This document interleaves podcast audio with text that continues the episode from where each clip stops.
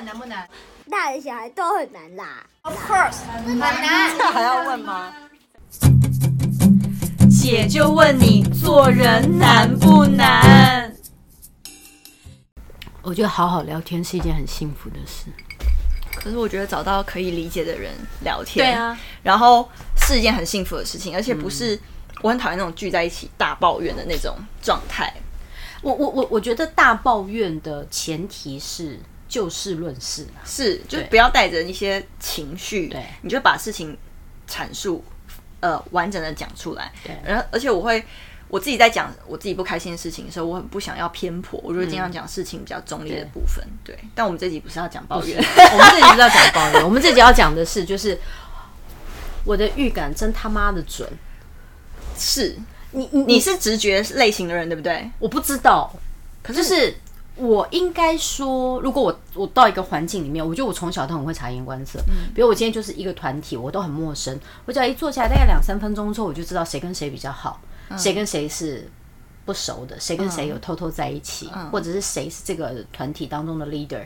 两三分钟我大概就感受得出来。对，我觉得你是对人的个性很敏感，嗯、而且就是你大概知道那个人他讲了十句话，大概是什么样个性的类型，然后他会有可能会有什么样反应。对，就我觉得你可以衍生出来他后面的这个人的人设。嗯，我觉得你这个地方蛮敏感的哦，嗯、敏感哦。我这个地方很敏感，你怎么会知道我那个地方很敏感？我觉得你应该在这种部分都有些人人生的部分都蛮敏感的、哦。应该很红吧？我那个地方，你那个地方很敏感哦，我知道。神经病啊！好，然后嘞，对，但我也是。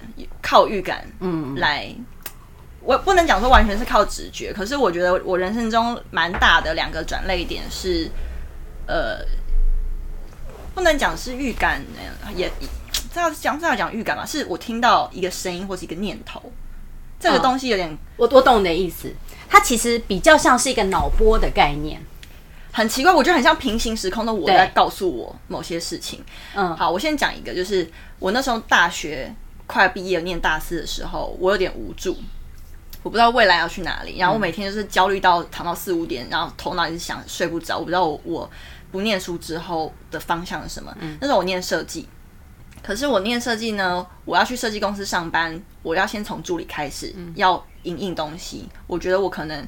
没有办法，先做个两年都是在影印，嗯，然后拿一个微博的薪水。对，然后呢？那你可以拿那个啊，IG 的薪水啊，不要拿微博的薪水，神经病。对，或者那时候没有抖音了，不然可以拿个抖音的薪水。然后后来就觉得，哎，那设计之路我要继续吗？因为很多厉害的设计师都要出国念书，可我那时候没有很想花家里的钱，所以我不知道这条路我要不要继续。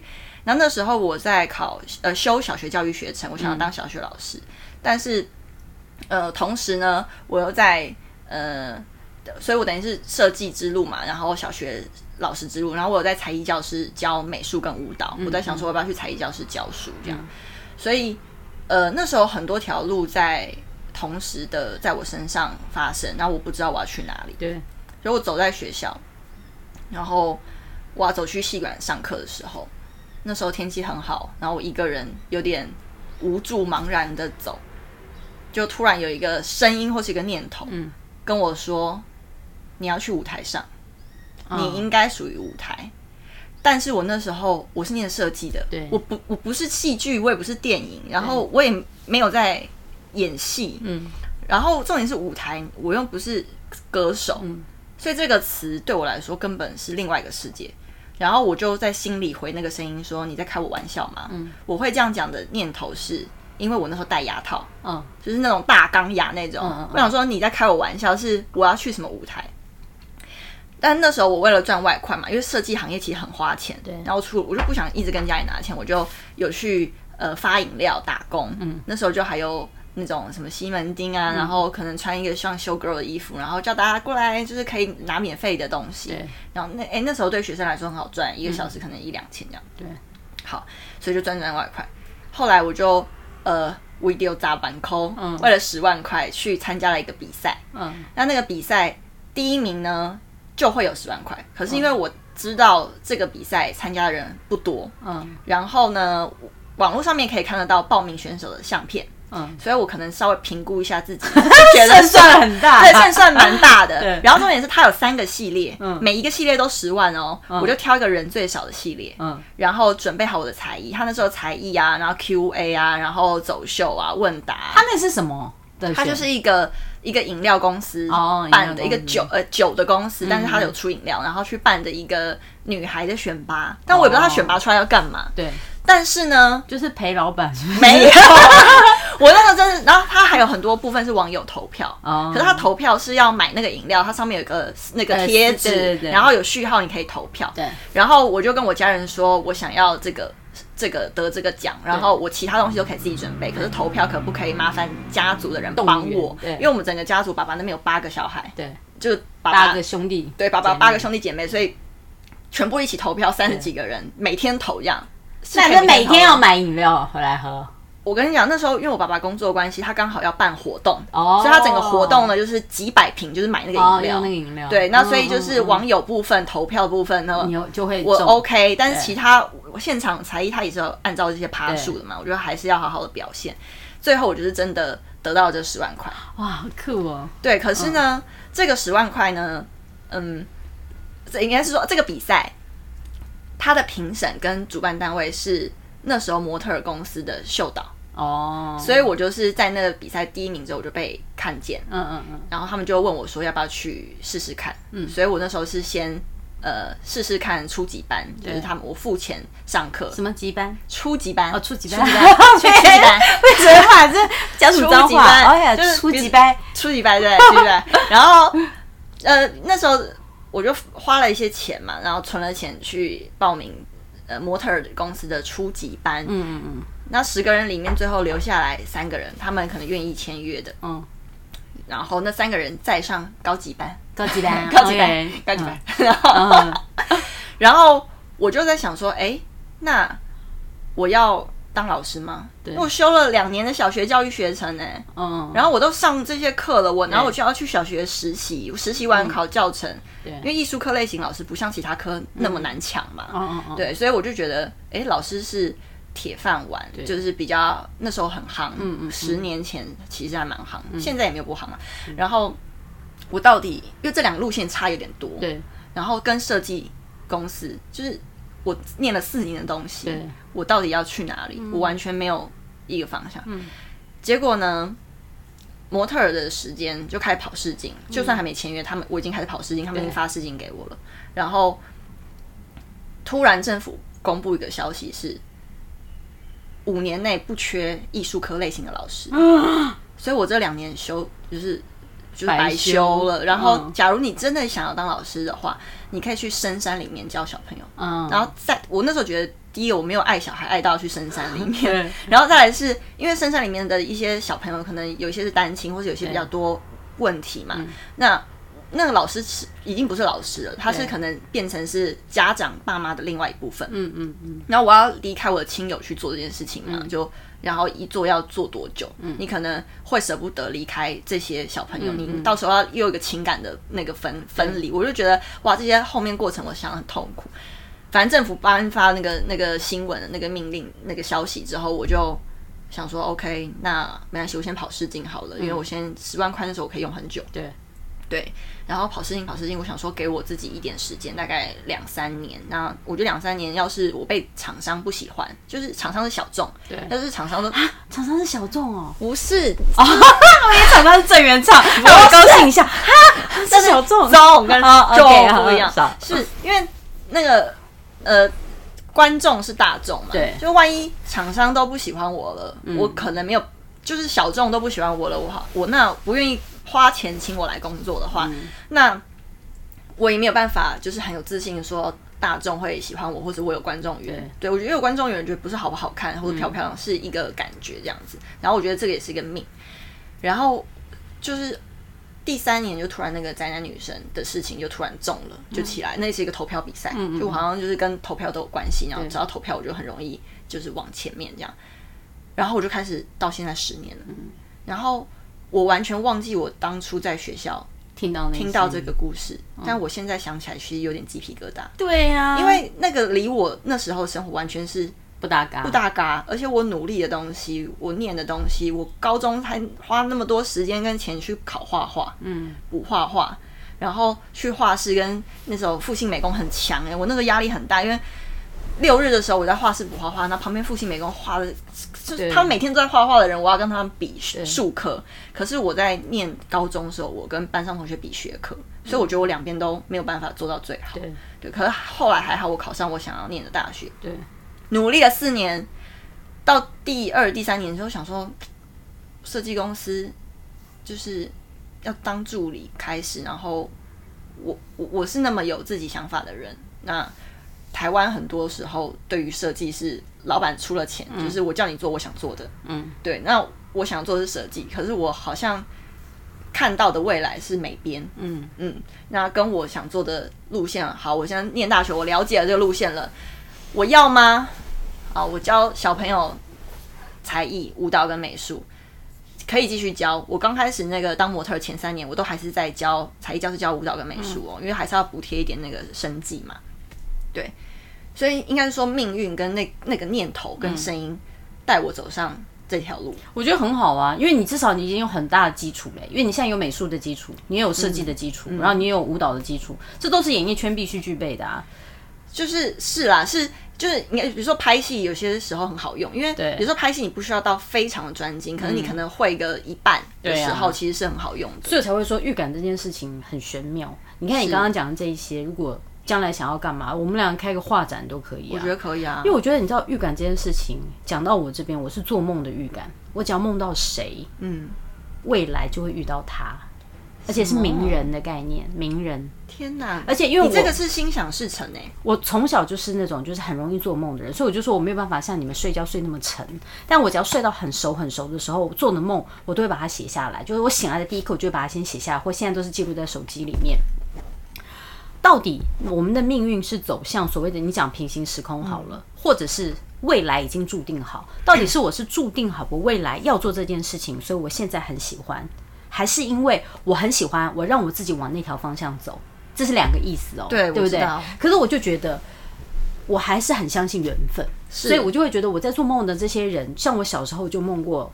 小燕姐，嗯，我梦过桃子姐，我梦过新梅姐。嗯、你看我长大，他们以前对我们来说是多么遥远的一个，很遥远啊。然后我现在跟他们是工作这么的密切，生活是变成私底下的朋友，嗯、这对我来说超不可思议。然后大家就会觉得，听你这样讲，那这都是华人，你做这个行业本来就很容易遇到，对不对？哎、欸，可是也不是每个主持人都会遇得到、啊。对。然后我就告诉你，那我就梦。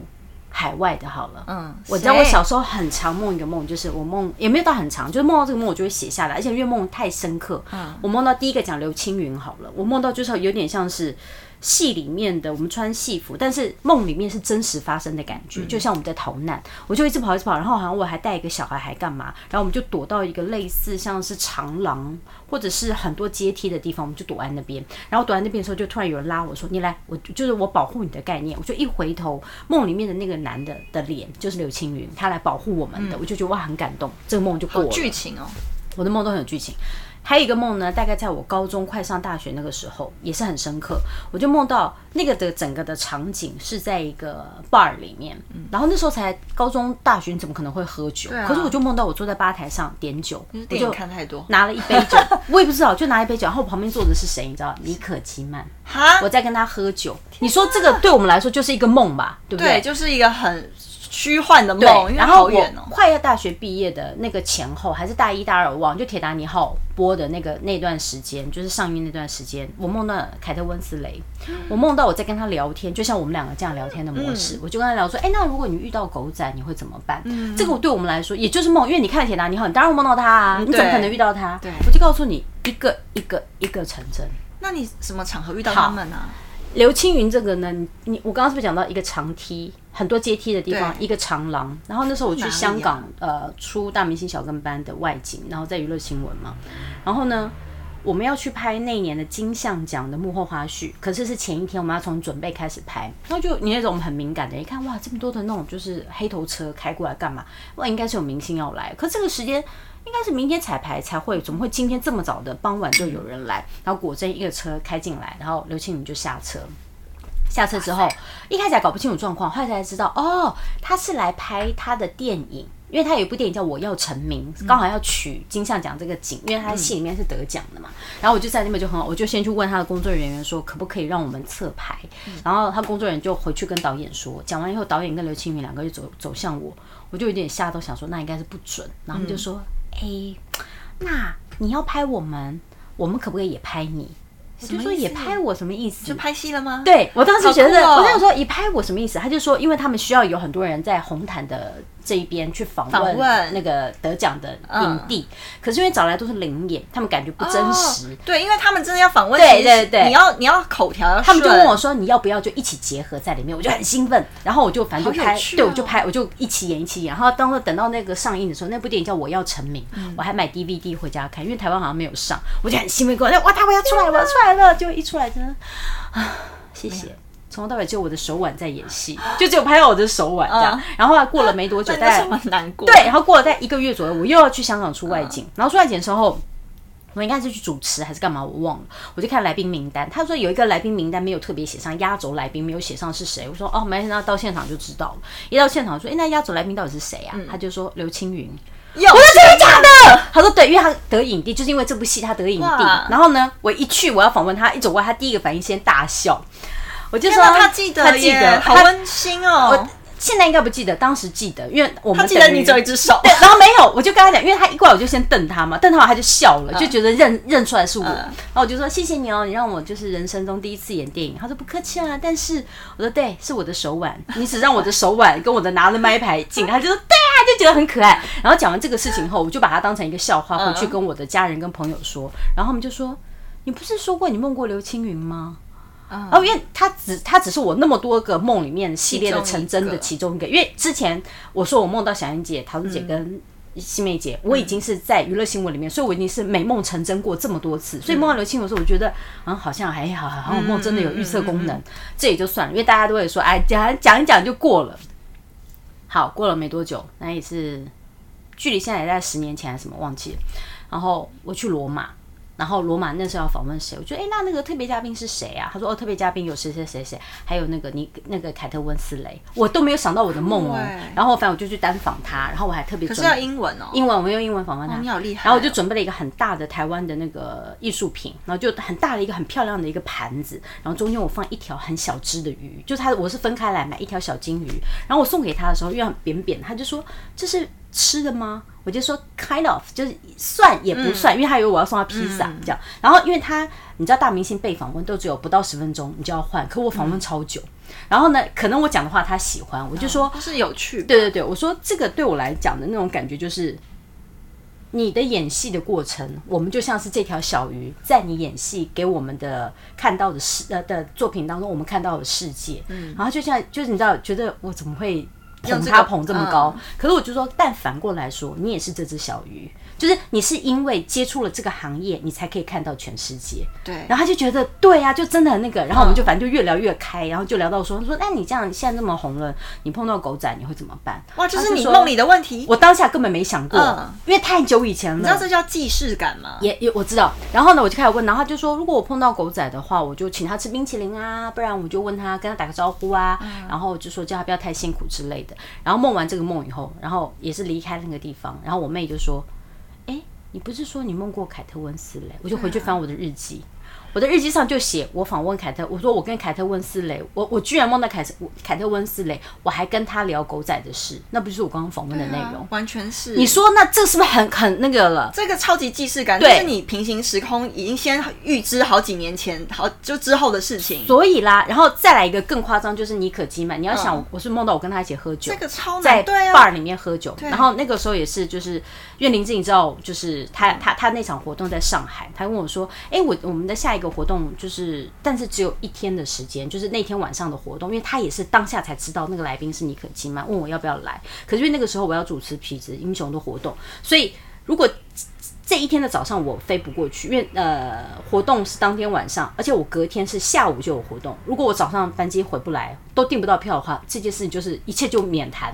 你知道好死不死，全部都迎刃而解，就是你订票顺，时间顺。班机顺，一切都是卡的刚刚好。然后那时候尼可基曼就坐他旁边，老天要你做这件事啊，就是缘分注定。然后呢，就是那那个林志玲坐我前面，他从头到尾就一直抓我的脚踝，说：“我跟你讲，待会儿他们说什么就一结束，他他保镖他抓你的脚踝，他很弯腰哎，没有，他蹲着，我们都坐的，他坐我前排，他坐看秀的第一排很长一件，他就坐我后面，哎，我就坐他后面而已啊 正后方嘛。他一直他就提醒我说，就是就是，如果待会儿他们站起来的话，你要立刻他打我，他就立刻拿他的手机帮我照相，就是就是那好温馨哦。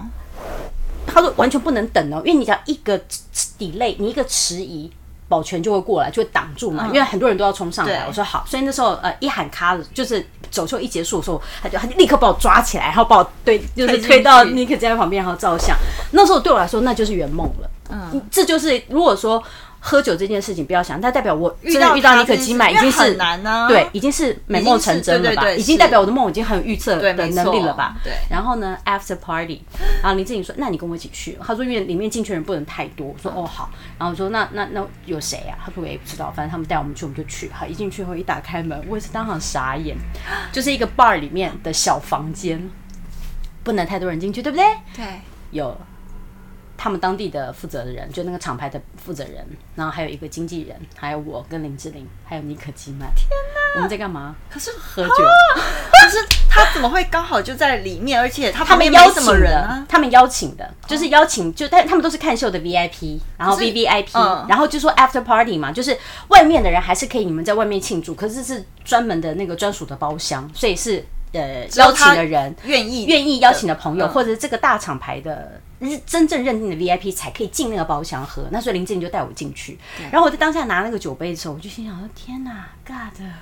所以你们你们不能再质疑说我的梦没有预测能力了吧？有哎、欸，连三个、欸，而且其实搞不好还更多，只是你忘记那个梦。对对对对对，所以我现在每一个梦我都会记起来。我现在不是超喜欢 Blackpink 的吗？那我最近又梦到，我就觉得好，我要把这些梦全部记录下来。因為我该不会遇到 Jennie 吧？没有，我是梦他整组的人，就那四个小女生。该不会你哪天可以访问他们吧？我在猜是访问吗？这个 podcast 已经记录这一切了。对，我想说是访问吗？还是你的梦是什么？还没梦到？梦到梦到，我梦到我们去出外景，然后是一起玩游戏的概念。然后他们他们是那种就是好像有点紧张，因为可能要讲中文，可能不顺。然后我就说没关系，我帮你们。然后在梦里面，我是跟他讲韩文哦。天哪！所以你现在开始学韩文了吗？我我我，其实我学韩文已经很段很长一段时间了，但是。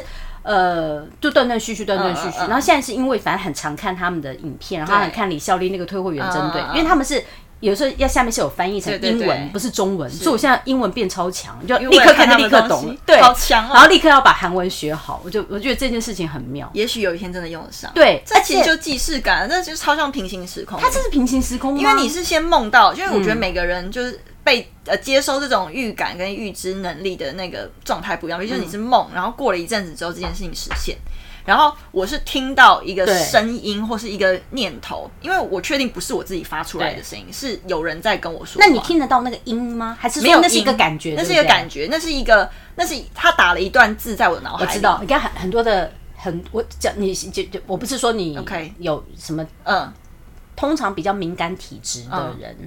会这样，我就说那你我还好啊，我是敏感，但我没有敏感体质。不是不是，我所谓敏感体质，我说你们听到就是他们，比如说呃谁谁谁，就算命的时候，不说呃谁哪个神在他耳边讲话，我说是话吗？是讲话？他说其实不是话，他说就像你刚刚讲的，很像一串文字在脑海里，对啊，但是你又你又看不出来到底是什么文，就是你你你不会很认真看是什么文字，但是你就会觉得它就是这个讯息在告诉你这件事，对，是讯息的概念，对，就是脑波的概念，对对对，它是一个波，它不是一个波。它 它是一个波，对，波波波，对，它不是一个真正的看得懂的文字，或是一个明确的声音，它是一个一个波，对，所以就说像是一道有意思的光，对对，所以就说我我我们接受到未来的讯息跟平行时空的事情是，我觉得是不同种的啦。我是更影像式的，对，我觉得每个人状态是不一样。然后呃，我之前有一个助理啊，他在澳洲，嗯。然后我们完全不认识。嗯，他在澳洲的时候，就突然有一个画面是他在发廊，然后在用电脑，转头呢就是就是我，嗯，就是他是张景兰的助理。可是你们当时不认识？我们不认识。然后后来我在发廊，他在用电脑，他转头跟我说：“哎，姐什么的时候，他就 啊，他这样叫了一声。我说干干嘛？然后他就起鸡皮疙瘩。他说半年前。